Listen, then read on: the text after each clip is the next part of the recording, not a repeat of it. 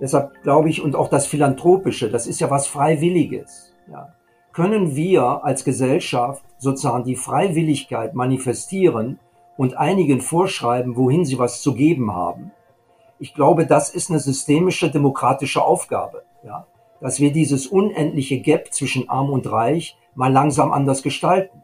Da kann nicht wahr sein, dass wir jetzt hier im 21. Jahrhundert, äh, meiner Ansicht nach, das sind jetzt Zahlen, die wirken etwas radikal, aber ob jemand äh, einen Dollar am Tag hat oder einen Dollar 20 oder 50 oder zwei, macht für mich keinen Unterschied. Im Verhältnis zu uns, äh, zu unserer Gesellschaft, glaube ich, sind 50 Prozent der Welt arm. Ja. Und das ist einfach nicht akzeptabel. Willkommen bei Auf in Zukunft, dem Podcast für Zukunftsgestaltung. Dirk Sander und Oliver Kuschel im Gespräch mit EntscheiderInnen aus Wirtschaft, Wissenschaft und Gesellschaft. Auf der Suche nach der Antwort auf die Frage, wie handeln wir zukunftsfähig?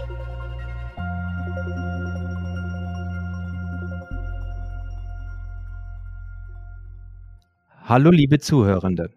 Hier ist Dirk Sander und gemeinsam mit meinem Kollegen Oliver Kuschel freuen wir uns heute wieder auf zwei spannende Gäste, mit denen wir zum Thema Ethik, Wirtschaftlichkeit, Verantwortung, wie kann unser Vermögen die Enkelfähigkeit unserer Gesellschaft unterstützen, diskutieren wollen.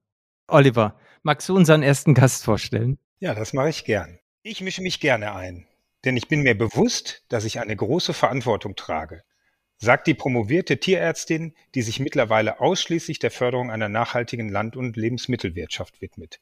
Sie ist Verpächterin traditionsreicher Demeterhöfe, hat selber über 80 Mutterschafe und Lämmer und ist Vorsitzende der Arbeitsgemeinschaft Bäuerliche Landwirtschaft in Nordrhein-Westfalen.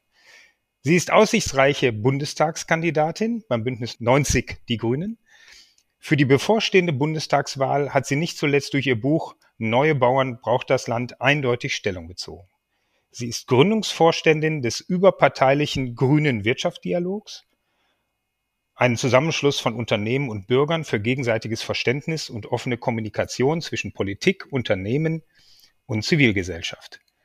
Als Gesellschafterin und Aufsichtsrätin engagiert sie sich zudem dafür, die Weichen für die Zukunft im Familienunternehmen Voigt zu stellen einem weltweit tätigen Unternehmen, das Papiermaschinen, Ausrüstung für Wasserkraftwerke sowie Antriebs- und Bremssysteme herstellt.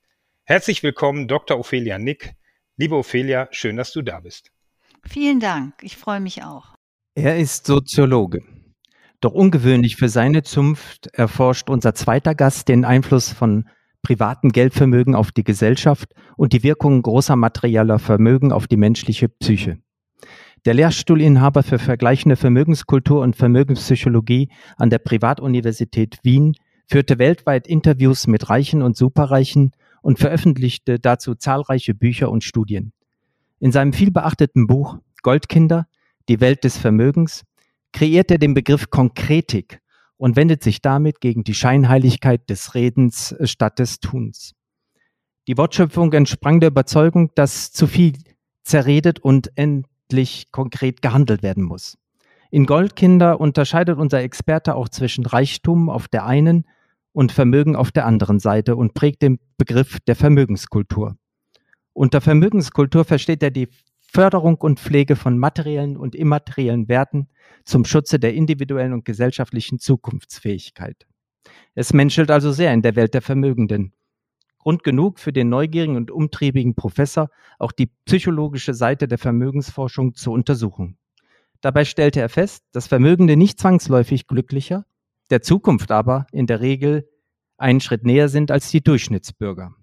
So überrascht nicht, dass unser Gast auch als das Institut für Zukunftspsychologie und Zukunftsmanagement an der Sigmund Freud Privatuniversität in Wien sowie seit jüngstem das gemeinnützige Optadata Institut für Forschung und Entwicklung im Gesundheitswesen leitet. Herzlich willkommen, Professor Dr. Thomas Drouin. Schön, dass du bei uns, bei unserem Podcast mitmachst, Thomas. Hallo Dirk, hallo Ophelia, hallo Oliver. Ja, Ophelia, ich würde gern mit dir beginnen. Dein Großvater war der schon fast legendäre Unternehmer Hans Freud, der das Familienunternehmen nach dem Zweiten Weltkrieg zu neuer Blüte geführt hat. Und dein Vater, Konrad Chili, war Mitbegründer und erster Präsident der Privatuni Witten-Herdecke. Und die Frage hast du sicherlich schon oft gehört, aber ich stelle sie trotzdem gern nochmal. Inwiefern haben dich diese äh, beiden Vorfahren geprägt und wie und wann bist du dann eigene Wege gegangen? War das schon recht früh oder erst später? Ja, das ist ja jetzt auch nochmal eine spannende Frage und in so einem Podcast kommt man dann gleich ins Nachdenken. Aber ich glaube, durch meinen Vater in dem Fall, weil der mir ja sehr näher war als mein Großvater, habe ich tatsächlich von Kindheit an mitbekommen, dass äh, Gestalten auch in unmittelbare ja, äh, Handlungen und, und Tätigkeiten sind. Ich bin am Gemeinschaftskrankenhaus Herdecke aufgewachsen und das hatten also meine Eltern mitgegründet. Von daher war dieses Gründen, Gestalten der Umgebung der Welt ja schon was sehr Frühes in meinem Leben. Und äh, mit meinem Großvater, und dann gibt's ja noch Urgroßvater und Ururgroßvater, die haben eben auch relativ stark die Welt gestaltet, also über äh, Wasserkraft oder auch Papiermaschinen und das sind Dinge, die die vor 150 Jahren unter Umständen gemacht haben, also Handlungen, Patente gekauft und sonst wie, von denen wir jetzt noch profitieren oder die Einfluss nehmen. Also dieses sehr langfristige Tun einzelner Persönlichkeiten und eine sehr Langfristigkeit, das habe ich relativ früh mitbekommen. Thomas, die Frage musst du dir gefallen lassen. Wie kommt der Soziologe eigentlich dazu, sich mit den Reichen und Superreichen zu beschäftigen? Eigentlich doch eher ungewöhnliches Suet in der Soziologie. Ja, äh, ich komme aus äh, Mittelschichtsverhältnissen. Meine Eltern hatten auch ein kleines Unternehmen oder obere, wie man das immer nennt. Und ich habe ganz brav Jura studiert und war vorher bei der Bundeswehr. Meine Eltern haben, da ich als, als ein kleiner Pflegel war, habe ich im originären Leben ein bisschen auf meine Eltern gehört, zu Anfang. Und dann habe ich Jura in Münster gemacht und dann bin ich mal in meinem feinen Lodenmantel äh, in ein anderes Gebäude gegangen und da war eine Vorlesung der Soziologin und der Professor, der mich dann mein Leben lang faszinierte, ich ahnte es noch nicht, war Professor Hans-Jürgen Krismanski, ein Reichenhasser par excellence, bei ihm habe ich dann meinen äh, Magister gemacht, bei ihm habe ich promoviert und mich auch habilitiert. Und er ist weltweit, damals war er schon im Weltfriedensrat. Also ich sage bewusst in Klammern kommunistisch, weil das war er damals noch. Ja, nachher ist er dann in die, nach der Wiedervereinigung in die Linke gegangen und so weiter und so fort. Er war ein herausragender Forscher, auch seine Werke zur Gesellschaftsstruktur der Bundesrepublik Deutschland waren sehr, sehr äh, äh linksorientiert. Aber er hat mir etwas völlig Neues gezeigt. Und zwar, mir wurde liebevoll, aber doch immer wieder hierarchisch erzählt, wo es lang geht, auch wenn mir dann zur Verfügung gestellt wurde, andere Wege zu gehen. Ja, aber er hat immer gesagt, was willst du? Ja, immer wenn ich mit ihm sprach, sprach nur ich. Der sagte immer nur ganz wenig. Er sagte, was machst du, was willst du, willst du hin, etc. Und das hat mich fasziniert. Er hat mich für die Soziologie äh, begeistert. Und wie gesagt, sein Steckenpferd waren die Reichen, die, die Reichtum auch natürlich als eine Form der Weltinbesitznahme. Und er hatte dazu einfach wirklich eine fundierte, er hat mit internationalen, den entscheidenden Wissenschaftlern in diesem Bereich zusammengearbeitet.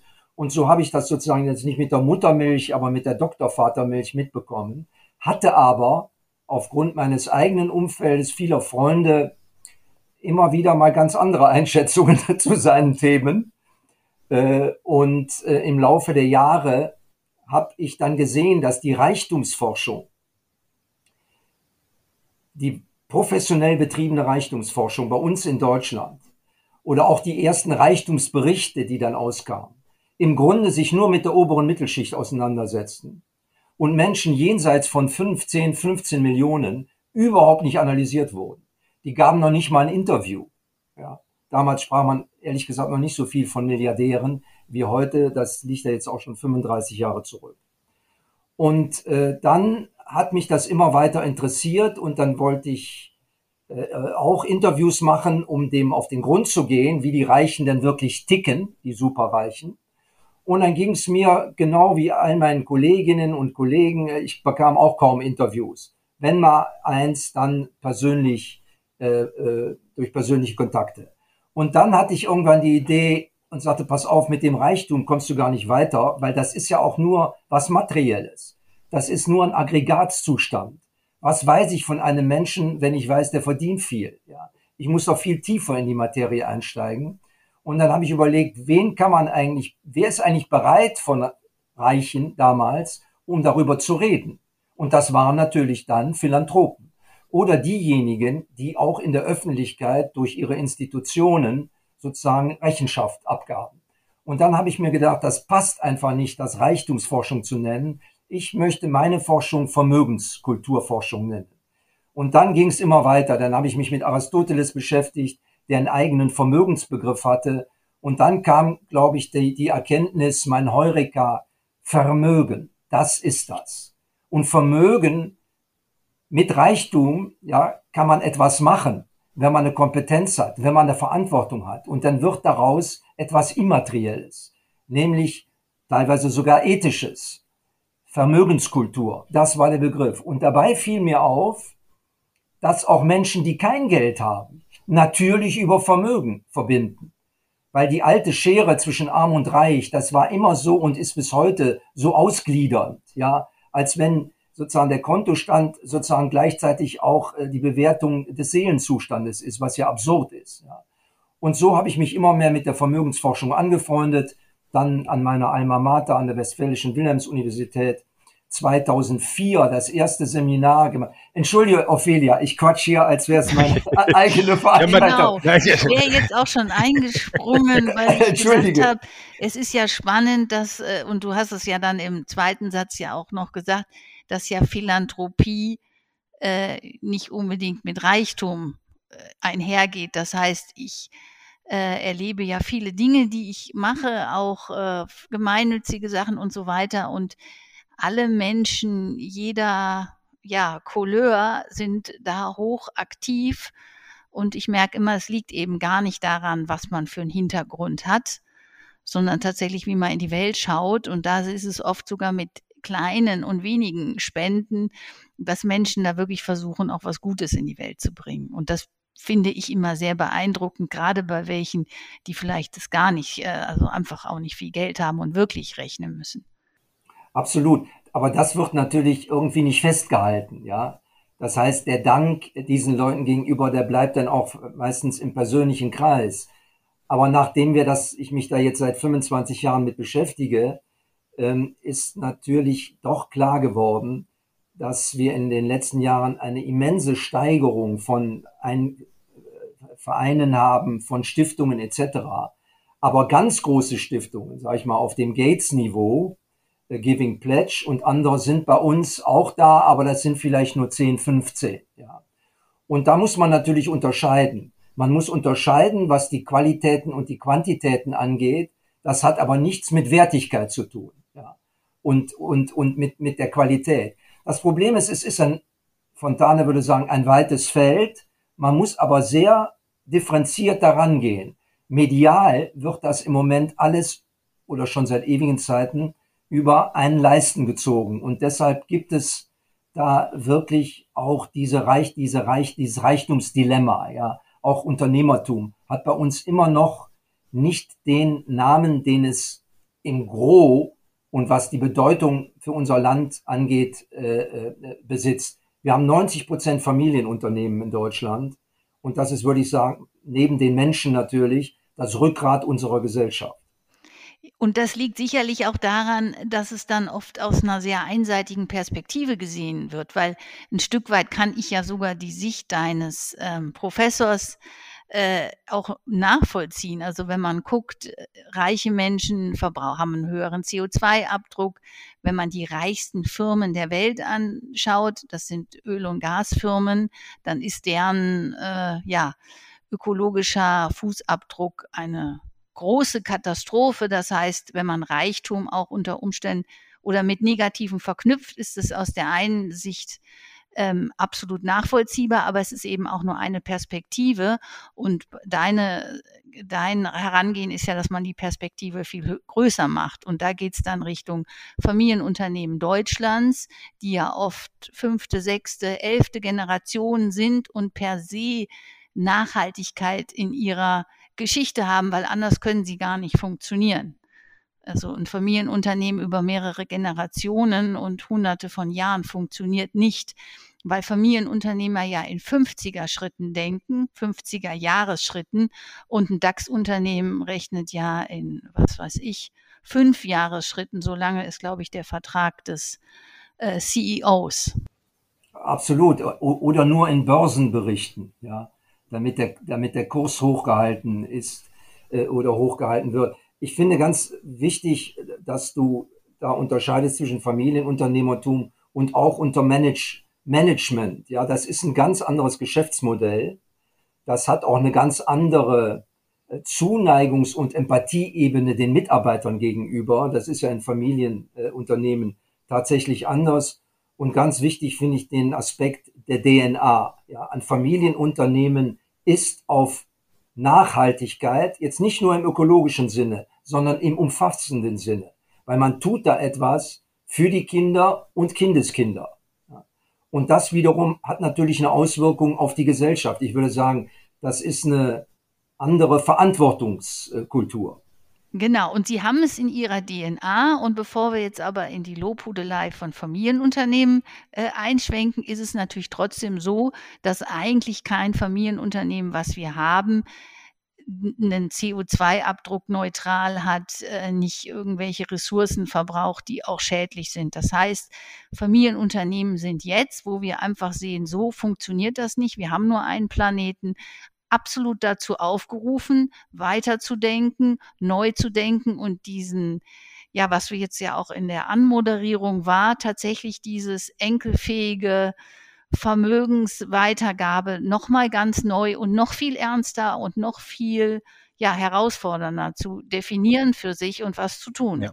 Ja, da würde ich gerne einsteigen, äh, Ophelia. Darf ich, ich eins ja, noch, Entschuldigung, ja? noch ein, eine Reaktion auf Ophelia, weil sie sagte wunderbarerweise, wir wollen nicht in die Lobhudelei anstimmen. Ich möchte nur ganz kurz nochmal auf den Professor zurückkommen, weil der war natürlich kein Fantast. Was hat er untersucht? Er hat natürlich bestimmte äh, Heute würde er untersuchen, warum Google, Amazon und so weiter keine Steuern zahlt. Das ist ja eine relevante Fragestellung, die sich jetzt auch nicht gegen Reiche richtet, sondern die natürlich in gewisser Weise schon, aber die richtet sich natürlich gegen ein Geschäftsmodell, in dem der materielle Reichtum unfassbar uneinholbare Vorteile generiert, auch was Investitionen angeht, was das Ankaufen von Startups angeht, und wenn man dann keine Steuern zahlt, damit natürlich eine tatsächliche Ungerechtigkeit herstellt. Vielleicht, Ophelia, können wir da gleich auch nochmal drauf eingehen, weil das ist ja ein Gegenwartsthema, was, was mir sehr wichtig erscheint. Genau, würde ich, würde ich gerne gleich, gleich darauf äh, eingehen. Ich würde gerne nur noch mal ähm, Ophelia fragen. Ähm, ich habe es ja in der Anmoderation gesagt, ne? du hast gesagt, dir ist bewusst, dass du eine große Verantwortung trägst. Woher rührt das? Rührt das von dem Status als Familienunternehmerin, von deinem Status als vierfacher Mutter oder von deinem Status als, ich sag mal, erkennender Mensch und die Verantwortung, die eigentlich jeder Einzelne für die Zukunft äh, der, der, der Menschheit und dieses Planeten trägt, momentan?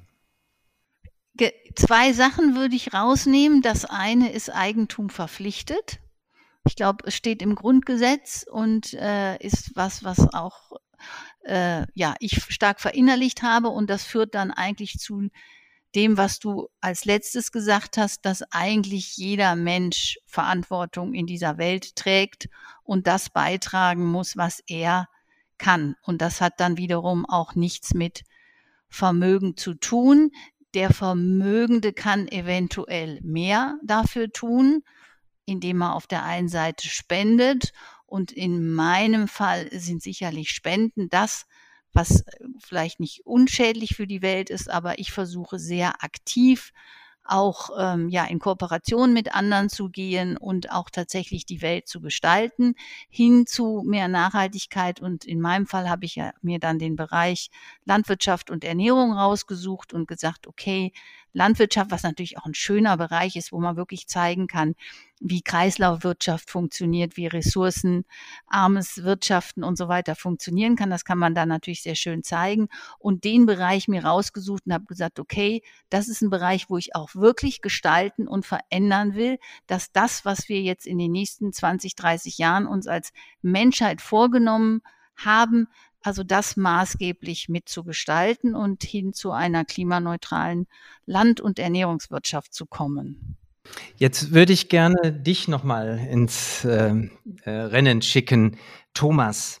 Und zwar eigentlich ist die Diskussion ja aktuell die, wir haben eine Situation der Ungleichheit, der Einkommensver der ungleichen Einkommensverteilung. Wir haben wenige Reiche, äh, die aber eine, eine, einen Großteil ähm, des Vermögens besitzen. Ähm, und viele Schriften, viele Studien gehen dahin zu sagen, sie sind mitverantwortlich auch für die Misere, in der wir stecken. Insbesondere wenn dieses Geld auch noch in Unternehmen steckt, das sich äh, nicht darum schert, äh, wie die ökologischen äh, Lasten dabei aussehen äh, und auch die sozialen. Also wie kann es denn sein, dass zum einen ähm, der Reichtum das Übel ist und aber auch das Potenzial hat, ähm, die Welt zum Besseren zu wenden, also Enkelfähigkeit für die Zukunft beizutragen. Also was ist der Unterschied zwischen Reichtum und Vermögenskultur, von der du gesprochen hast? Eine komplexe Frage, zu der man sicherlich mehrere Doktorarbeiten schreiben könnte. Ähm, über das Thema Ungleichheit, ja, das liegt uns allen, egal wie vermögend oder wie arm man ist, in der Seele, weil wir mit unseren Emotionen und unserem Gehirn einfach Unfairness nicht ertragen können. Das halte ich auch für einen Segen. Da, wo wir sehen, da, man sieht es alleine, wenn man Auto fährt oder wenn man Fahrrad fährt und man wird rechts oder links überholt, ja, irgendwie äh, fühlt man sich da äh, äh, gestört. Also es gibt so ein inneres Bedürfnis oder wenn Leute wirklich schlecht behandelt werden, äh, gar nicht jetzt im kriminellen, sondern im sozialen Sinne, das mögen wir nicht. Unfairness ist etwas kaum Erträgliches. Und so liegt es in der Natur der Sache, dass dieses Gefälle zwischen Arm und Reich natürlich auch skandalisierbar ist und auch sicherlich skandalisiert oder aufgeklärt werden sollte. Die Frage, die sich stellt, ist, können wir acht Milliarden Milliardäre, Millionäre zur Welt bringen? Ja, die Frage wird jetzt Herr Piketty oder andere, die, die kann man nicht beantworten. Im positiven Sinne, das wird in irgendeiner Form nicht gelingen. Das heißt, wir haben eine demokratische Form gewählt, um sozusagen auszugleichen zwischen denen, die mehr leisten können und die, die weniger leisten können. Wobei die Leistung ist auch schon Begriff, da kann jeder Shitstorm wieder beginnen, weil wenn eine, eine Mutter mit zwei Kindern drei Berufe macht, dann kann man, glaube ich, kaum mehr leisten, als sie leistet. Ja. Und wenn dann jemand als CEO das 80-fache verdient, das ist in erster Linie eine psychologisch und emotionale Diskussion. Du bist auf die beiden Begriffe eingegangen. Wie kann man das überwinden? Es ist auch so, auch wenn man es ungern hört, dass diejenigen, die am meisten Geld generieren, wir reden jetzt mal über Deutschland, natürlich auch, und so sollte es sein, die meisten Steuern zahlen. Dass sie auch dann dafür, und ich bin jetzt hier nicht der Robin Hood der Reichen, ja, ich bin ein normaler Bürger, der versucht, alles gleichberechtigt und dafür steht, glaube ich, auch meine Arbeit in den letzten 20 Jahren. Dennoch muss es gesagt werden. Ja. Es gibt ungleiche Beteiligungen. Und mit dieser Form müssen wir in irgendeiner Weise zurechtkommen. Vermögenskultur ist im Umkehrschluss zum Reichtum, wo der Reiche sich meiner Ansicht nach nur, und die gibt's natürlich auch, um sich selber kümmert. Weder äh, ökologische Fußabdrücke bedenkt, noch äh, was andere Leute denken, die Karriere äh, der Kinder, die in Privatschulen. Aber ist das nicht auch legitim, dass man für die Kinder das Beste herausholen will? Es ist ein ganz schwieriges Thema und auch wenn wir nur eine begrenzte Zeit im Podcast haben, ich finde, man kann hier nicht auf den Punkt kommen, der das sozusagen in Ja und Nein definiert. Deshalb habe ich zwei Gruppen unterschieden. Die Reichen, sagen wir mal, die, die sich nur um sich selber kümmern, die sich nur um das Quantitative kümmern, um das Geld. Und dann zieht man natürlich auch dann in ein Land, wo die Steuern gering sind oder wo ich überhaupt keine Steuern zahle. Und dann hat man auch nie genug. Das geht immer so weiter im Durchschnitt. Der Vermögende ist derjenige, der kann auch Milliardär sein und da gibt's auch viele Beispiele, der immer das Gesamtbild im Blick hat, der immer weiß, die Luft, die wir atmen, die Natur, die uns die Voraussetzung gibt, die Gesellschaft, in der wir leben, wo alle mitarbeiten, die Straßen, die gebaut werden, wo alle zu Steuern zahlen, die öffentlichen Verkehrsmittel, sind immer Teil auch dieses reich, dieses vermögenden Lebens. Und deshalb geben die Leute etwas, Pünktchen, Pünktchen, nicht zurück.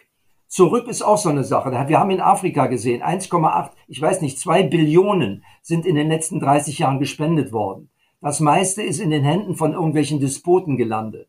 Oder Unternehmen haben Schürfrechte gekauft. Ja, das hat man nicht zurückgegeben, da hat man investiert. Und selbst ich habe äh, mehrere oftmals Länder doch besucht, auch für humanitäre Organisationen der United Nations und da Projekte analysiert. Wenn die Leute studiert haben, die wollen gar kein, kein Geld mehr geschenkt haben. Ja? Und da bin ich auch bei Ophelia und der Prägung und der Konkretik gesagt, getan. Man muss Menschen eine Möglichkeit geben, sozusagen eigenes Vermögen aufzubauen. Ja? Und das führt dann auch zu einer Form der Lebensgestaltung und der Lebensqualität. Und kein Reisbauer in Thailand, und ich habe vier Jahre in Indien gelebt und ich weiß, wovon ich rede, träumt nachts davon, äh, mit Bill Gates zu tauschen. Das ist ein Ammenmärchen. Ja?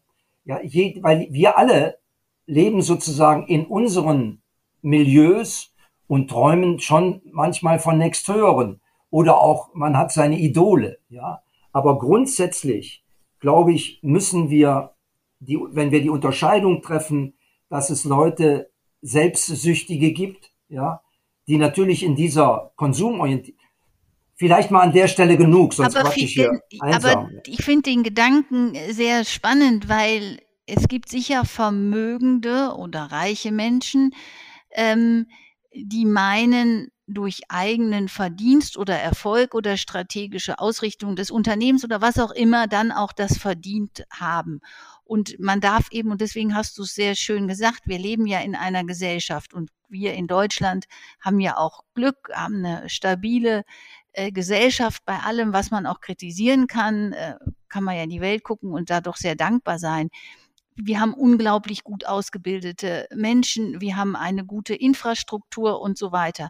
Und das ist ja ein Umfeld, wo überhaupt Unternehmen erfolgreich sein können. Das heißt, nur weil wir dieses Umfeld haben, können Unternehmen in Deutschland so erfolgreich sein. Das funktioniert aber eben nur, wenn man über Steuern, aber natürlich auch andere Dinge versucht, unsere Gesellschaft so wie sie ist zu erhalten und zu verbessern. Und das ist, glaube ich, auch ein ganz wichtiger Gesichtspunkt, den jeder, der erfolgreich ist, ob das ein junger Start-upler ist oder ein alter Familienunternehmer, äh, im Bewusstsein haben muss. Das Umfeld, das wir haben, muss uns ein Stück weit dankbar machen.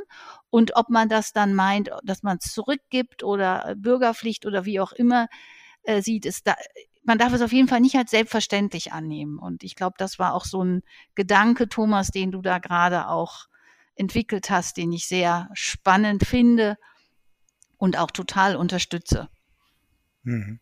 Das, ähm, ich finde das ganz spannend, was du, was du äh, sagst, Ophelia, weil ähm, bei uns wir oftmals sehen und spüren, dass die Haltung, das habe ich mir verdient, ja, und es gibt ja auch so einen Spruch, äh, auch aus der Politik, äh, ist nicht von Bündnis 19 die, die 90 die Grünen, sondern äh, Leistung muss sich wieder lohnen, ja. So, ähm, wie kommt man dazu zu sagen, ja, ich gebe gerne was ab von dem, was ich habe, ja, und im Grunde genommen würde es uns ja alle als Deutsche betreffen. Wenn man nach Afrika schaut, äh, der Thomas hat es ja auch gesagt, eigentlich müssten wir von unserem Status was abgeben, um die Ungerechtigkeit und äh, die, die, die, die falsche Verteilung von Reichtum und Vermögen wieder halbwegs gerechter zu machen. So, das kann der ein oder andere so sehen, aber das wird die Majorität der Bevölkerung so nicht sehen. Wie kommen wir trotzdem dazu, dass wir es in diese Richtung entwickeln? Ja, das ist ja schade. Thomas, gern dann gleich du, dann antworte ich kurz. Ähm, also über Leistung soll sich lohnen. Leistung macht übrigens Spaß, ja, erfolgreich zu sein, egal. Ich bin ja eher im Gemeinnützigen tätig und so weiter. Das ist was total Schönes. Also von daher kann ich das auf der einen Seite äh, unterschreiben, aber Leistung oder auch, das habe ich mir verdient, darf natürlich nicht auf Kosten der anderen sein. Und ich komme ja aus dem Ernährung und landwirtschaftlichen Bereich und unsere oft sehr günstige Nahrungsmittel sind, ob das jetzt aus äh, Spanien oder auch aus Italien ist, oft aus, un, also aus ausnützerischer Arbeit dargestellt. Das heißt, da wird auch ein Stück weit auf Kosten anderer gelebt äh, und das kann man Afrika, Indien überall weiterdenken, bis man dann dahin denkt, dass wir ein Stück weit auch auf Kosten des Planeten leben. Und da hört dann das wiederum, das habe ich mir verdient oder Leistung muss sich lohnen. Dann lohnt sich nämlich nicht, weil wenn Leistung bedeutet, ich zerstöre was, muss man halt umdenken. Und das macht ja wiederum auch total Spaß, zu überlegen, wie kann sich Leistung lohnen und nach wie und trotzdem unseren Planeten erhalten es geht ja ums Mindset, weil ob ein Reicher oder ein Vermögender, ob jemand denkt, Leistung muss sich lohnen oder ein anderer sagt, Leistung muss sich lohnen, ich habe überhaupt keinen Job, ich, mir wird gar nicht ermöglicht, etwas zu leisten, ja, dann hat man ja schon vier ganz verschiedene, verschiedene Ansätze. Deshalb glaube ich, und auch das Philanthropische, das ist ja was Freiwilliges, ja. Können wir als Gesellschaft sozusagen die Freiwilligkeit manifestieren, und einigen vorschreiben, wohin sie was zu geben haben. Ich glaube, das ist eine systemische demokratische Aufgabe, ja, dass wir dieses unendliche Gap zwischen Arm und Reich mal langsam anders gestalten. Da kann nicht wahr sein, dass wir jetzt hier im 21. Jahrhundert, äh, meiner Ansicht nach, das sind jetzt Zahlen, die wirken etwas radikal, aber ob jemand äh, einen Dollar am Tag hat oder einen Dollar 20 oder 50 oder zwei, macht für mich keinen Unterschied. Im Verhältnis zu uns äh, zu unserer Gesellschaft, glaube ich, sind 50 Prozent der Welt arm. Ja. Und das ist einfach nicht akzeptabel. Und es gibt andere Möglichkeiten. Ich meine jetzt nicht die Besteuerung nach oben. Daran glaube ich überhaupt nicht. Selbst wenn wir hier bei den 10 Prozent der Reichsten die Steuern verdoppeln würden, würde das generierte Geld überhaupt nicht ausreichen, um noch nicht mal um die Corona-Impfung zu finanzieren. Ja, also die ganze Forschung etc. Also wir dürfen nicht mit Milchmädchenrechnung. Ich rede jetzt auch schon so pamphletisch. Es ist eine ganz komplexe Gemengelage, die immer mit Emotionalität zu tun hat. Und deshalb die gesamte Reichtumsthematik ist durchzogen von Subjektivität. Ja, wenn ich als Vermögender rede, wenn ich als jemand, ich kenne ganz viele, die fast keiner von denen ist wirklich superreich, aber die ein paar Millionen geerbt haben, da gibt es immer wieder Gruppierungen, die unbedingt dafür plädieren, zu sagen, wir müssen die Besteuerung erhöhen. Ja? Und jede Gruppe hat was anderes. Wenn ich zu einer gewerkschaftlichen Organisation gehöre, habe ich eine bestimmte Perspektive. Wenn ich zu Oxfam gehöre, diskutiere ich das Thema. Hätten wir diese Partner jetzt alle mit in unsere Runde, würden wir eine Stunde lang 25 verschiedene Perspektiven hören. Und alle sind aus ihrer Sicht nachvollziehbar und auch in gewisser Weise angemessen.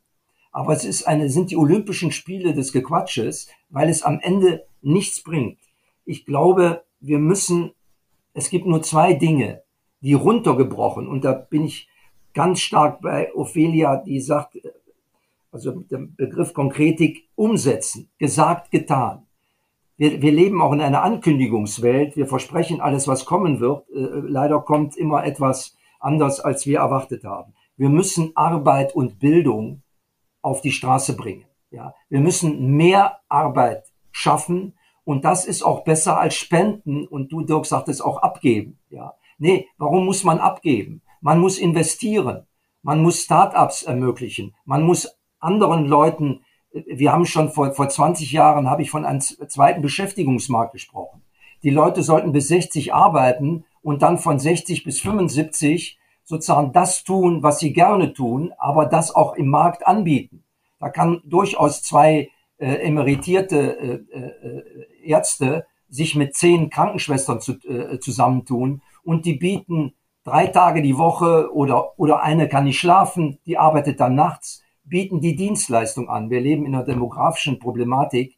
Wir haben immer mehr Leute zu pflegen. Es gibt tausende von Möglichkeiten, aber es muss umgesetzt werden. Und deshalb glaube ich, Spenden, Schenken ist auch pädagogisch nicht das Richtige. Investiert in Arbeit. Um Arbeit herum auch gerade was jetzt Flüchtlinge angeht, Zugereiste, Leute, die noch nicht unser, deshalb ist auch natürlich notwendig, um Arbeit zu bekommen, hier um die Sprache zu sprechen. Um die Arbeit herum harmonisiert sich auch dann das Familienleben. Nur wenn ich in der dritten Generation arbeitslos bin, in dem Fall vielleicht jetzt mal schicksalhaft, welches Vorbild, welche kognitive Erkenntnis sollen denn meine Kinder gewinnen? Also ich glaube, wir müssen die Diskussion auch mehr in Richtung Gemeinsamkeit, dass wir immer noch sozusagen uns so gegenseitig zerlegen in der Öffentlichkeit, ist ja jetzt auch mal durch die neuen Medien, durch die sozialen Netzwerke. Wir können gar nicht mehr diskutieren. Wir teilen unsere Meinungen aus, das nur ohne Empathie. Und wenn jemand was anderes sagt, ist man direkt stocksauer, ja. Bis weiter. Ich weiß es. Äh, ja, aber das ist wirklich das, was ähm, so dann gerne also das, was einen trifft, dass das Reichtum oder Unternehmertum in manchen Gesprächen per se was Böses ist. Und das ist ja völliger Quatsch, weil auch Armut ja nicht per se, also das ist ja in jeder Hinsicht, hat das ja gewisse Biografien. Und weder der eine, der in der dritten Generation äh, ohne Arbeit äh, familiär geboren ist, wie jemand, der in einem Familienunternehmen reingeboren ist. Dafür kann er ja nicht so. Und dann muss man halt über die Sachen und die Aufgaben reden, die eine Gesellschaft an einen fordert. Und dann kommen wir weiter. Und das ist vielleicht auch dann der Punkt, wo Unternehmerschaft und Philanthropie ganz gut ist, weil der Unternehmer häufig ins Handeln gerne kommt. Also der will nicht Dinge drüber reden oder äh, darüber philosophieren, sondern der will umsetzen. Und da, da ergänzt sich das ganz gut oft. Wenn jetzt allerdings das Geld in den Händen oder das Vermögen in den Händen weniger ist, einzelner gar, dann haben die die Macht, das Geld so zu verwenden, wie sie es für richtig halten, selbst wenn sie es philanthropisch einsetzen. Ähm, wenn wir äh, den Ausgleich schaffen wollen und mehr zum ähm, sozialen Gleichheit kommen wollen und auch gleiche Bedingungen schaffen wollen, dann ist es doch eher eine staatliche, politische Aufgabe. Das heißt, dasselbe Geld in den Händen des Staates, dann können wir systematische Bildungspolitik machen und so weiter. Ähm, da müssten wir doch meines Erachtens hinkommen und nicht das Geld in den, in den Händen weniger äh, belassen. Das sogar, würde ich sagen, steht nicht immer so im Gesetz. Also auf der einen Seite ja, vieles muss in staatlicher Hand geregelt werden und wenn Stiftungen zu mächtig werden, wie das tatsächlich bei der Bill Gates Stiftung ist, kann man da sicherlich auch kritisch das beobachten und, und darüber diskutieren. Der Staat sagt aber, und deswegen ähm, äh, tut er ja auch steuerlich begünstigen, wenn man spendet, dass es absolut gut ist, dass Initiative einzelner Menschen ähm, zu sehen und dass einzelne Menschen aus unserer Gesellschaft das ergreifen. Und ich glaube, da auch gerade wenn man in der Politik ist, also ich war lange in der Kommunalpolitik, und keine Stadt würde funktionieren, wenn nicht das Gemeinnützige da ist. Und ich würde sagen, von allen Aufgaben, die man hat an der Gesellschaft, ist ein wirklich großer Teil, und das geht gegen 50 Prozent, ist jetzt meine Wahrnehmung, ist auf gemeinnützigen Schultern. Und der Staat würde sich was ganz Wichtiges nehmen, wenn er das wegnimmt. Und trotzdem, Dirk, bin ich auch der Meinung, wenn es zu viel in Hände Einzelner ist äh, und ohne staatliche Kontrolle, dann würde ich es auch als nicht so gut sehen. Aber ich glaube, so sind wir auch, also Deutschland nicht so aufgestellt. Das ist zum Beispiel in der USA ganz anders.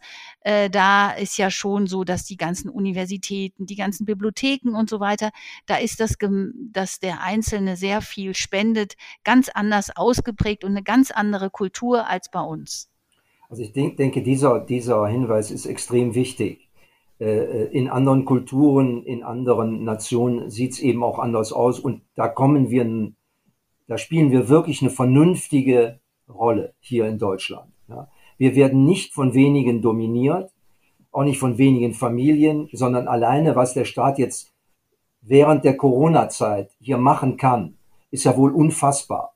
Natürlich, auch wenn viele nicht zufrieden sind und wenn es große Diskussionen gibt, ja wir sind jetzt mal bis hierhin gekommen, durchaus besser, es geht auch nicht um besser als andere, weil auch in Indien sollte es besser laufen. Ja. Das ist auch so eine, ich kann kein Glück daraus ziehen, wenn es anderen schlechter geht als mir. Damit fängt sozusagen Empathie eigentlich schon mal an, sondern man sollte allen nur das äh, Beste wünschen. Aber in Amerika ist natürlich alleine im politischen, wenn du da Senator werden willst oder Senatorin, da brauchst du schon mal zweistellige Millionenbeträge. Willst du Präsident werden, brauchst du schon mal eine Milliarde oder mehr. Ja, das ist ein vollkommen anderes System. Gleichwohl, Ophelia hat darauf hingewiesen, ist die Spendenbereitschaft oder die Bereitschaft an der Gesellschaft sich einzubringen, das ist nochmal was anderes als zu spenden. Äh, Community-Effekte, die fangen da ganz früh an, auch bei Reichen, ja. Da müssen die Kinder äh, sonntags äh, für die Ärmeren backen, in die Schule, äh, äh, Schulfeste werden organisiert und so weiter. Diese Summe, die da pro Jahr zustande kommt, die liegt über 300 Milliarden, ja, die aus dieser Gesellschaft kommt. Amerika ist ja etwas staatsferner äh, als wir. Wir haben dafür aber eine soziale Marktwirtschaft immer noch, da kommen die Amerikaner gar nicht ran, wie wir im Gesundheitssystem sehen. Ja. Also ich sehe uns nicht in der Gefahr und ich sehe auch jetzt, weltweit ist was anderes. Man sieht es ja auch in China, ich hab, wir haben da auch ein Institut gehabt, zwei Jahre in, in, in Shanghai äh, vor Corona. Aber da ist ja etwas Unglaubliches passiert und das war nichts Philanthropisches, weil da wird nichts wenig gespendet.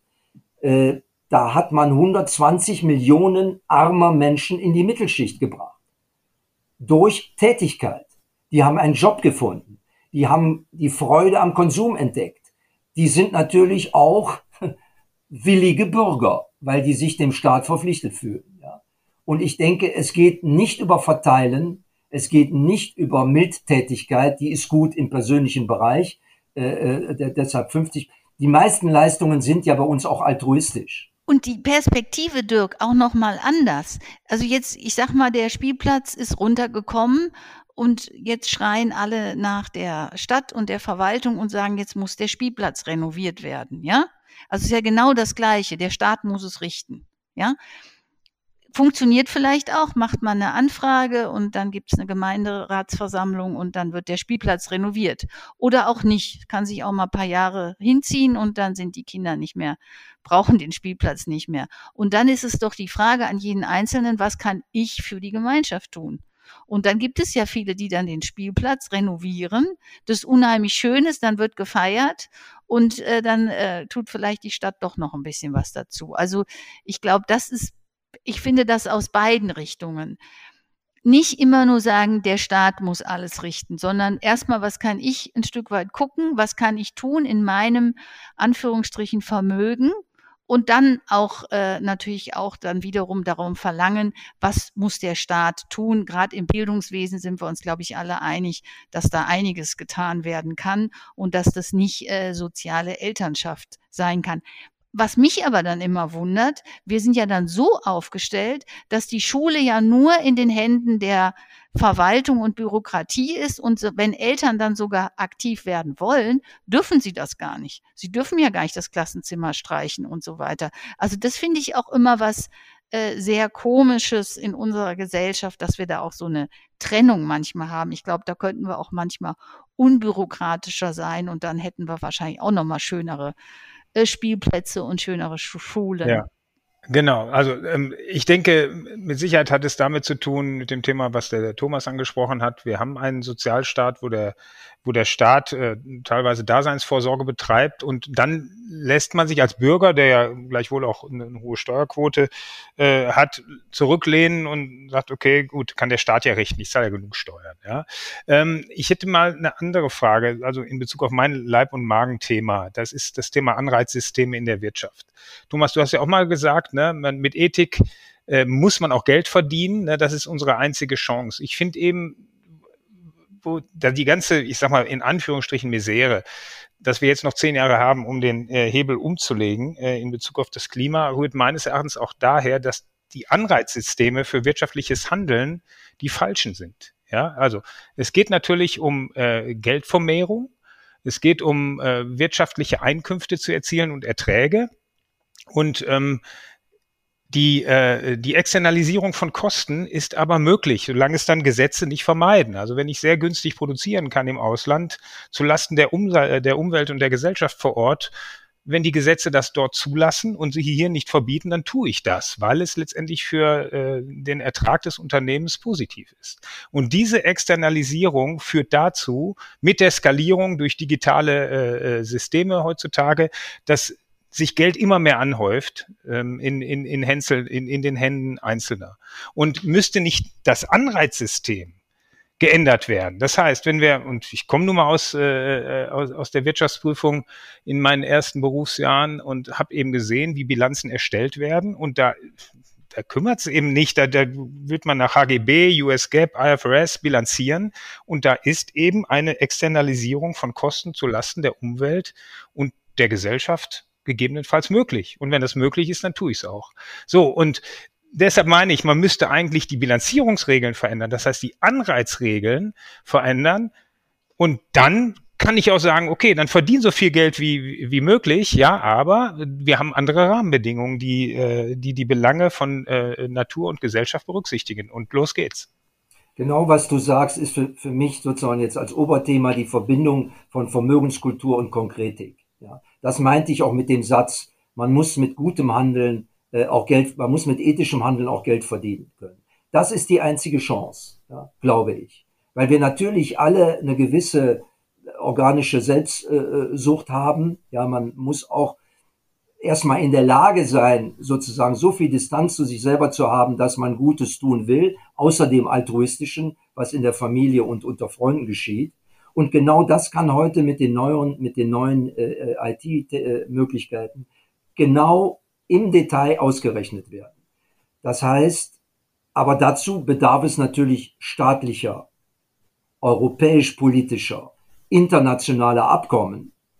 Und dann sehen wir es ja, dann ist ein Land wie Irland, ja, und ich will jetzt auch nicht keine Namen nennen, aber dann sage ich mal, es sind kleinere Länder, die natürlich einen Steuervorteil dafür da, dadurch bekommen, wenn sie einen großen Digitalkonzern anziehen äh, äh, und die bei denen Arbeitsplätze schaffen und dafür kaum Steuern zahlen.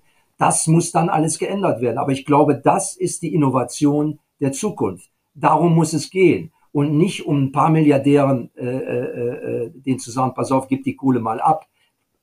Es würde nichts helfen. Wenn es die Welt retten würde, wäre ich auch dafür, aber es ist es nicht. Und deshalb äh, ähm, sind diese betriebswirtschaftlichen Vorgänge sind ganz wichtig. Ich musste für einen Österbeitrag im ORF äh, äh, mich mit Wirecard beschäftigen, eine Zeit lang aus vermögenspsychologischer Sicht. Und da habe ich natürlich sehr deutlich gesehen, dass, wie die Mentalitäten sind. Wenn ein Konzern sozusagen unglaubliche Gewinne macht, ja, wenn er auch hier bei uns noch sozusagen unsere europäische, deutsche Digitalinkompetenz sozusagen kompensieren kann, weil wir neben SAP plötzlich auch einen Riesenkonzern haben. Da sind plötzlich alle bereit mitzufeiern. Und die Wirtschaftsprüfer erblinden äh, plötzlich. Ja, Das sind natürlich alles Dinge, die meiner Ansicht nach nicht richtig aufgearbeitet werden. Auch nicht, dass politische Kräfte dann irgendwo im Ausland äh, dieses Unternehmen, äh, nachdem Tonnen von Bedenken äh, juristischer Art, staatsanwaltschaftlicher Expertise vorliegen, dann noch argumentieren. Da entscheidet sich das Spiel zwischen Reichtum und Vermögen. Da entscheidet sich auch, ob wir weiter Millionen von Arme haben oder Milliarden oder nicht. Ich glaube, das ist, das finde ich super, weil auf den Punkt kommt man selten. Jetzt kam der auch noch äh, in dem Sinne aus deiner praktischen Lebenserfahrung und deiner Arbeitserfahrung. Ich glaube, das ist es, worum es geht. Und das würde ich mir auch von den zukünftigen Politiktreibenden, da setze ich jetzt aber ehrlich auch an Ophelia, weil die meisten, die ich kenne in den letzten Jahren und Jahrzehnten bei uns in Deutschland, egal in welcher Partei, haben von dieser Thematik wirklich überhaupt keine Ahnung. Und deshalb geht es auch im, immer um die falschen Stellschrauben. Dieses Steuerthema, das langweilt zu Tode, weil selbst, habe ich zum siebten Mal jetzt gesagt, selbst wenn man höhere Besteuerung, das reicht nicht für das Geld, was wir brauchen. Aber der Aufschrei kommt ja, wenn man sagt, man muss gewisse Ko Kosten, also nicht externalisieren, sondern internalisieren, ja. Da, da kommt ja dann äh, der große Aufschrei. Und ich denke manchmal, wenn wir in 10, 20 Jahren zurückgucken, also wir sind ja ein Stück weit jetzt Decade of Transformation. Und wir gucken in 10, 20 Jahren zurück und dann werden wir sagen, und ich glaube noch nicht, dass die Menschheit wirklich erkannt hat oder in Deutschland, wie, wie dramatisch es um unsere Erde steht. Und dann gucken wir zurück in 10, 20 Jahren und sagen, es war uns aber wirklich zu teuer, die Erde zu retten. Und ich bin überzeugt, es ist nicht wirklich sehr teuer. Das geht um paar Cent beim Sprit. Es geht um vielleicht mal ein bisschen weniger fliegen oder auch da mal zehn Euro mehr für, für den Flug zahlen, ja. Es geht darum, dass wir ordentlich in die Bahn investieren und das dann auch günstiger und besser wird, ja. Es geht da, das ist dann, wenn man es aus dem von oben guckt, ja, oder Fleischpreis, ja, da wäre 30 Euro pro Jahr für jeden, der äh, Fleisch isst. Und wir könnten die Tierhaltung so umbauen, dass es nicht nur den Tieren besser geht, sondern dass, ähm, äh, dass wir da auch ein Stück weit, hat ja auch hohe klimaschädliche Gase und so weiter, dass wir da auch vorankommen. Das sind doch nicht die hohen Beträge. Auf jeden Fall sollten die uns nicht kümmern und sagen, nee, können wir uns nicht leisten. Also wir können also ein Stück weit guckt die Gesellschaft auf die Erde, auf die Klimakatastrophe und sagt, aber das Aufhalten können wir uns nicht leisten. Und das Verrückte ist, wenn man es nämlich bis zu Ende denkt, ist das, was auf uns zukommt, milliardenfach teurer. Und da weiß ich auch manchmal nicht, äh, wieso man dann auch nicht mal 10, 20, 30 Jahre weiter gucken kann und dann tatsächlich Kosten internalisiert. Ophelia, du lieferst uns das Stichwort äh, Decade of Transformation ähm, und du zeigst schöne äh, Beispiele im Finanziellen auf, äh, wie man ganz leicht hier was verändern kann. Wie siehst du denn die nächsten zehn Jahre? Wie bist du darauf eingestimmt? Was glaubst du eigentlich, welche Fähigkeiten die Gesellschaft braucht, mal unabhängig von den finanziellen Stellschrauben, äh, die Wende herbeizuführen? Welche neue Logik brauchen wir in der Gesellschaft? Hier, hier spreche ich sozusagen die Politikerin an. Ja, ich, äh, die Politikerin und die Optimistin. Also ich bin optimistisch und meine, dass wir Menschen Gestaltungskräfte, Innovationskräfte, auch was Digitalisierung und so weiter angeht, dass wir es schaffen. Ich weiß aber auch, wenn ich Club of Rome Berichte und so weiter lese, dass dieser Optimismus höchstens 30 Prozent ist. 70 Prozent ist, wir fahren eigentlich unsere Erde vor die Wand, um es mal in der Drastik zu sagen. Und jetzt kann ich natürlich wiederum nur als Mensch versuchen, all meine Kraft, und das mache ich ja auch tagtäglich, dafür einzusetzen, dass wir es gut hinkriegen und aufzeigen, wie wir es besser machen. Wir haben ja immer wieder mit Idealvisionen zu tun, ja. Aber auch was Ophelia eben alles richtig aufgezählt hat, ist für 30 Prozent unserer Bevölkerung, die selbst auch keine Steuern zahlt, weil sie durchaus eine Lebenssozialproblematik hat, ja, natürlich was ganz anderes die hätten gerne gutes Fleisch, ohne Zweifel, aber so billig wie möglich, ja, und so weiter. Ja. Wir, wo entscheidet sich denn das Thema? Auch das Ökologische. Es entscheidet sich in unserem Kopf. Und wir haben eine drastische Unterversorgung mit psychologischer Kompetenz in unserer Gesellschaft. In allen Bereichen. In Unternehmen, in der Politik, in den Medien etc. Weil hier argumentiert alles auf Teufel komm raus. Wir müssen uns mal über ein paar psychologische Begriffe klar werden. Resonanzkultur. Ja? Wie man in den Wald hineinschreit, so schallt es auch heraus. Hört sich jetzt völlig banal an. Aber hier geht es um Verletzungen. Hier, wir sind in, wir leben, die meisten von uns, also würde man sagen 85 Prozent, in fast für Länder wie Indien oder Af afrikanische Länder in paradiesischen Zuständen. Trotzdem verbringen die Leute unfassbar viel Zeit zunehmend in der Diffamierung anderer. Und da geht es darum, ist die Maske idiotisch oder nicht, etc. Da geht es um Themen, die aus einer entspannten Perspektive keine Streitthemen sind, weil sie sachdienlich und wissenschaftlich ein eindeutig sind. Okay, das bedeutet, dass sich wehren, ja, das Hassen, das Nicht-Mögen, ist bereits auch ein Teil eines ähm, psychologisch und emotionalen Einkommens. Wenn ich abgehängt bin, ja, dann möchte ich nicht den anderen noch bei ihrem Lebensentwurf zuklatschen, sondern dann suche ich den Fehler. Ja. Und deshalb, wir brauchen tatsächlich, was alle Unternehmen im Moment versuchen, äh, was Corona in gewisser Weise äh, bewirkt hat, Mind Change. Um diese Welt der Gemeinschaftlichkeit aufzubauen, brauchen wir eine andere Disposition. Ja. Aber Und Thomas, muss, ja. da habe ich auch dann eine Frage, was ich nämlich nicht verstehe jetzt, wenn man jetzt sagt, okay, das kann mit dem Fleisch, das können wir jetzt nicht erhöhen vom Preis, weil weniger Verdienende sich das nicht leisten können. Finde ich auch nicht in Ordnung. Ich meine, ich denke immer, weniger Fleisch ist sowieso gesünder, aber unabhängig davon soll sich natürlich jeder gutes Essen leisten können wieso sparen wir dann wiederum als Gesellschaft zum Beispiel beim Schulessen? Wieso kümmern wir uns nicht als Gesellschaft das Schulessen, wo ja jetzt, sag ich mal, alle Kinder erstmal gleich sind, äh, und geben dann da auch Zuschüsse vom Staat rein und so weiter. Also da könnten wir ja schon einer Ungerechtigkeit Herr werden. Oder wir überlegen dann, äh, dann erhöhen wir halt den Hartz-IV-Satz oder was auch immer. Ich, ich verstehe immer nicht, wieso wenn ökologisches, also wir müssen ja gewisse Dinge teurer machen, wenn sie unökologisch sind und gewisse Dinge wieder günstiger machen. Wenn sie, und, und wieso kommt dann dieser Reflex und nein, das geht nicht. Und das meine ich ja. Es ist uns zu teuer, die Welt zu retten. Und da wird immer nur auf die Niedrigverdiener. Ja, das kann ich ja verstehen, aber ich meine, 70 Prozent in Deutschland verdient ja auch ganz gut und das sind ja nicht hohe Summen. Ja? Nee, aber ich gebe dir völlig recht. Schulessen ist ein super Beispiel, weil ich da selber mit zu tun hatte. Also jetzt nicht in meiner Schule, sondern der Kinder. Äh, und ich kenne da wirklich Dutzende Beispiele, wo das Catering einfach wirklich schlecht war, ja in normalen, auch in normalen Gymnasien, wo sich dann aber Leute zusammengetan haben und versucht haben, dazu beizutragen. Die waren auch bereit, Geld zu geben. Aber ehe da dann mal eine Schule in der Lage ist, äh, äh, das anzunehmen, das sind unfassbar mühsame Dinge. Ich kenne Leute, die haben eigene Privatgymnasien gegründet, ja, um, und haben da auch 30 Prozent, wie es in Amerika ist, Menschen, die kein Geld haben, den Zugang dazu geschaffen. Ich rede nicht hier über Großzügigkeit. Ich rede genau darum, dass Leute den Zusammenhang verstehen, was du sagst, ja.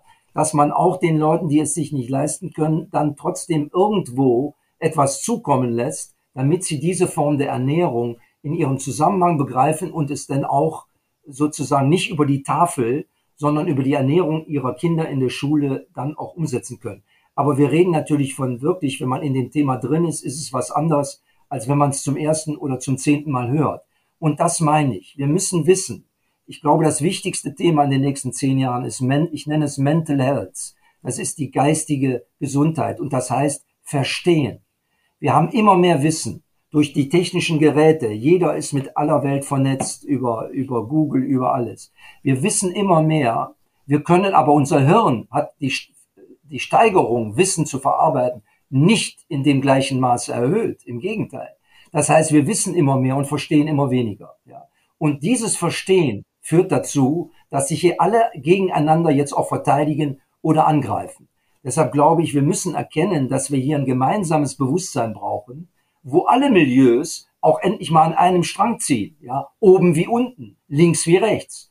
Und das ist ja hier, wir sind ja fragmentierte Gesellschaften, ja. Und natürlich hat das, da kommen wir jetzt nicht mehr zu, mit Technologie zu tun. Ja, weil die Großkonzerne der IT-Branche, die wollen uns ja die Zukunft sozusagen verkaufen. Sorglos, glücklich, äh, äh, und der Kühlschrank redet mit dir und auch der, der, das, das Klo ist direkt mit deinem Hausarzt verbunden und so weiter. Die Technik hat Fluch und Segen, aber ich denke, dass die Externalisierung und Internalisierung von Kosten, die schädlich sind, das ist einer der wichtigsten Stellschrauben überhaupt. Ja, ich würde nochmal auf den Punkt eingehen, der jetzt schon mehrfach gefallen ist, während ihr beide gesprochen habt. Das ist das Thema Verstand, Denken und Handeln. Und dazwischen kommt ja noch das Fühlen. Ja, und ähm, ich glaube, dass auch ähm, die, die Gender-Diskussion, die auch dazu führt, dass mehr Frauen auch in Führungspositionen äh, ähm, gelangen, auch dazu führt, dass mehr Gefühl äh, ins, in, ins Handeln kommt oder dass das Handeln auch mehr von Gefühl geprägt ist. Ja, ähm, das ist zumindest meine Hoffnung.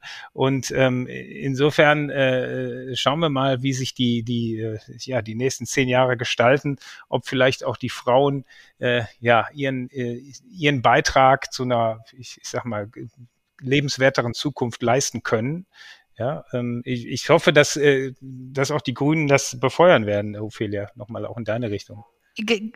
Das denke ich schon. Also gerade ne, die Vielfalt, die Diversität und in meinem Bereich, äh, wir lachen da oft, weil gerade auch Landwirtschaft ist ja was sehr Traditionelles und das haben wir schon immer gemacht und dann kommt die Schwiegertochter ins Haus und plötzlich muss die Gesamtfamilie doch überlegen, wie gehen wir in Zukunft mit den Tieren um? Wollen wir nicht doch weniger äh, Pflanzenschutzmittel oder Pestizide äh, spritzen und äh, so weiter. Also und dann wird vielleicht sogar der Betrieb umgestellt und welche, die vor fünf Jahren noch vehement gegen meine Politik gesprochen haben, sind jetzt viel milder geworden und dann frage ich mich, wieso sind die denn so milder?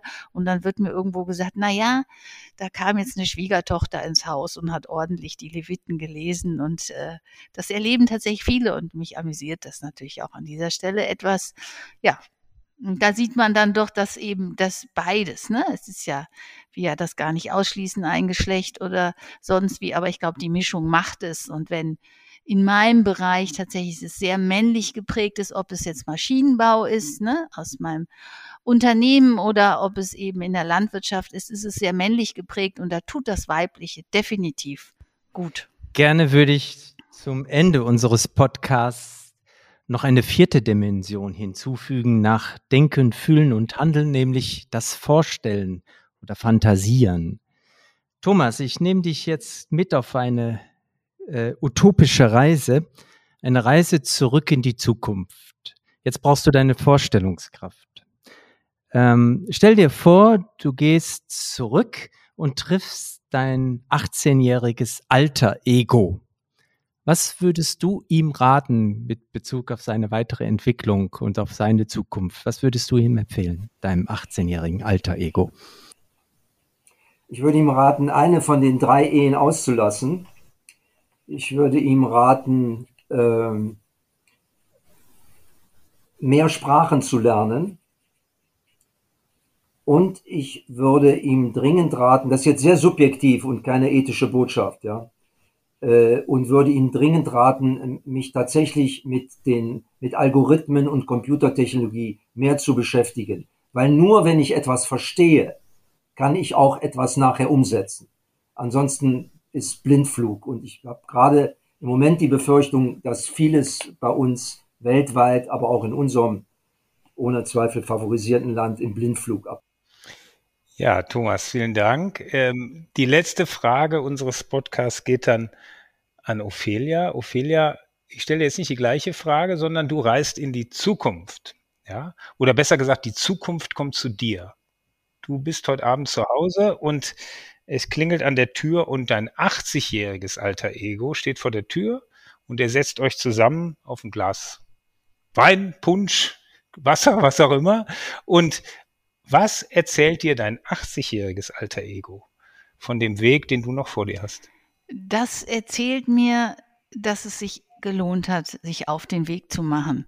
Sicherlich auch Fehler gemacht habe, äh, aber dass, dass es sich gelohnt hat und dass ich in diesem, weil ich mich ja auf dem Weg tatsächlich permanent mache, dass es unglaublich bereichernd war, so wie heute mit euch zu reden. Ich ganz viele tolle Gespräche erlebe und Menschen erlebe, die tatsächlich das eben nicht auf sich zukommen lassen will, so wie unsere ja, Welt aussieht in 80 Jahre. Das sind dann äh, 30 Jahre ungefähr noch bei mir. Ähm, und das mitgestalten wollten und dass sich da ganz vieles äh, verändert hat, weil ich mich auf den Weg gemacht habe, im Kleinen wie im Großen. Das will ich da auch ganz klar sagen. Manchmal sind es die kleinen Begegnungen oder die kleinen Dinge, die man getan hat, die dann doch einiges bewirkt haben. Und das macht dann auch glücklich, wenn man was gestaltet und bewirkt hat. Ja, ganz lieben Dank, Ophelia. Ja, wir sind am Ende unseres Podcasts angelangt. Es war wie immer eine wunderbare Reise. Diesmal über Denken, Fühlen, Handeln und Vorstellen konnten wir uns gemeinsam eine andere Gesellschaft vorstellen und haben gelernt, dass Vermögen nicht nur verpflichtet, sondern Vermögen überhaupt die Voraussetzung dafür ist, etwas zu verändern. Ein anderer Blick auf die Reichen, ähm, und ein gemeinsamer Blick auf unsere Zukunft. Herzlichen Dank an Thomas Druyen und Ophelia Nick. Herzlichen Dank dir, Oliver, war mir wie immer ein Vergnügen und bis zu unserem nächsten Podcast. Vielen Dank, hat Spaß gemacht. Vielen Dank fürs Zuhören. Wir nehmen wieder spannende Einblicke mit in die Heimat der Zukunftsmacher. Schreiben oder sprechen Sie uns gerne an unter redaktion.aufinzukunft.de. Bis zum nächsten Mal.